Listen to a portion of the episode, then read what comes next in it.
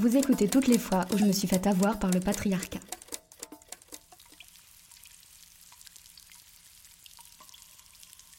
Je m'appelle Garance Souzy et aujourd'hui on va réfléchir ensemble à la manière dont on peut sortir de la grotte. Et en particulier de la grotte Chauvet, dans laquelle je vous conseille par ailleurs de rentrer. La grotte Chauvet, c'est cette grotte en Ardèche, dans le sud de la France, qui est couverte de peintures magnifiques faites par des tribus aurignaciennes pendant la préhistoire. Sur le site qui entoure la réplique de la grotte, il y a un musée.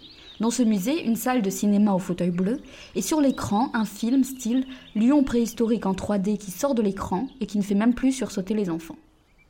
Et il y a surtout, sur l'écran, une petite tribu d'hommes préhistoriques. Quand je dis hommes préhistoriques, ce n'est pas pour aller plus vite. Ce sont bien des hommes, pas forcément hétérosexuels, puisqu'ils avaient apparemment découvert comment vivre entre eux et se reproduire sans femmes. Ils sont superbes, ils sont bien blancs, il y en a des jeunes et des moins jeunes pour que tout le monde, enfin vous me comprenez, puisse s'identifier. Ils jouent de la flûte et ils peignent sur les murs des grottes entre deux chasses. J'imagine que les femmes sont hors champ, en train de cueillir et de bouillir des légumes, c'est d'ailleurs ce qu'indique le panneau, 30 cm sur 7 environ, qui parle des femmes dans le musée. À comprendre, tout le reste ne concerne que les hommes. En réalité, depuis qu'il y a plus de femmes qui étudient la préhistoire, il y a aussi plus de découvertes sur les femmes préhistoriques. Pour de nombreuses époques et régions, les squelettes des hommes et des femmes présentent les mêmes signes d'usure, ce qui prouve qu'ils avaient les mêmes activités. Et les femmes étaient aussi enterrées avec leurs outils, ceux qui les avaient accompagnées pendant les chasses. Concernant les peintures pariétales, des études de la forme des mains tendent à prouver que la plupart étaient faites par des femmes. En plus, certains chercheurs auraient tendance à dire que les femmes et les hommes de cette époque faisaient la même taille et qu'ils avaient une peau plutôt foncée. Tout ça, c'est pas moi qui le dis, c'est Marilène Patoumatis, Prissy Toureille, Titu Lecoq, Dean Snow et bien d'autres gens géniaux. En attendant, moi, je suis dans la file d'attente. On va rentrer dans la grotte Chauvet et il y a deux petites filles à côté de moi. Elles ont vu le film projeté dans le musée et elles ont peut-être lu le petit panneau Femmes à la préhistoire si elles l'ont trouvé. Et elles sont donc persuadées que depuis la préhistoire, elles pèlent des carottes pendant que les hommes font les trucs cool du genre euh, tuer des animaux et peindre sur les murs. Les hommes qui ont écrit l'histoire ont le défaut de la faire, de la fabriquer, de la distordre.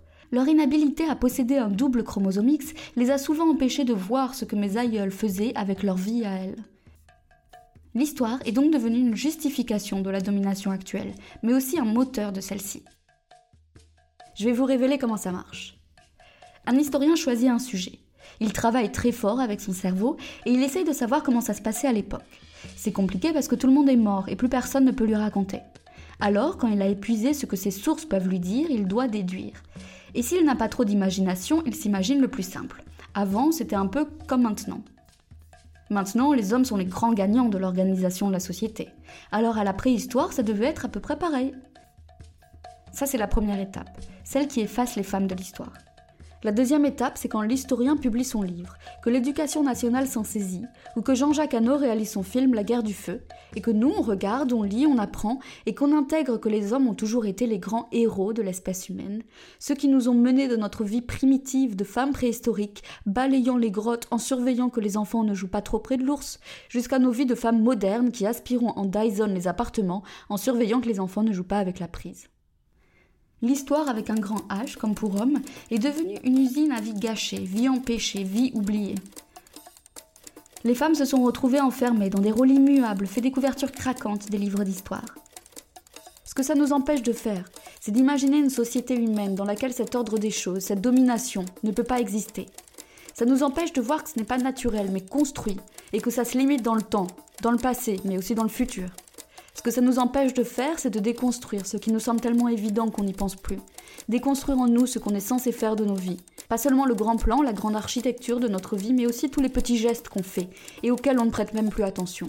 Tous ces petits gestes qui, en s'accumulant, fabriquent notre existence et nos rapports avec les autres.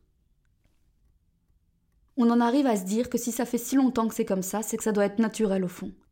Ce qui fait que, Puisque les femmes ont la passion des tâches ménagères, qui s'est développée, selon ce qui m'a été enseigné, dès la préhistoire, elles font en moyenne, en France et par semaine, selon l'INSEE, 10 heures de plus de tâches domestiques que les hommes, qui eux pourtant ne chassent plus le mammouth. Alors qu'est-ce qu'on fait? On reprend nos places partout, tout le temps, on doute, on réécrit ce qui est faux. On dit à toutes les petites filles qu'on croise dans une file d'attente ou dans le bus de ne surtout pas regarder la guerre du feu. Et tiens, ni les films de Ridley Scott tant qu'on. On leur dit que si elles veulent, elles peuvent explorer le monde, découvrir le feu, peindre, en plus de cueillir des murs. Et surtout, on fait des exercices mentaux pour se rééduquer l'imagination.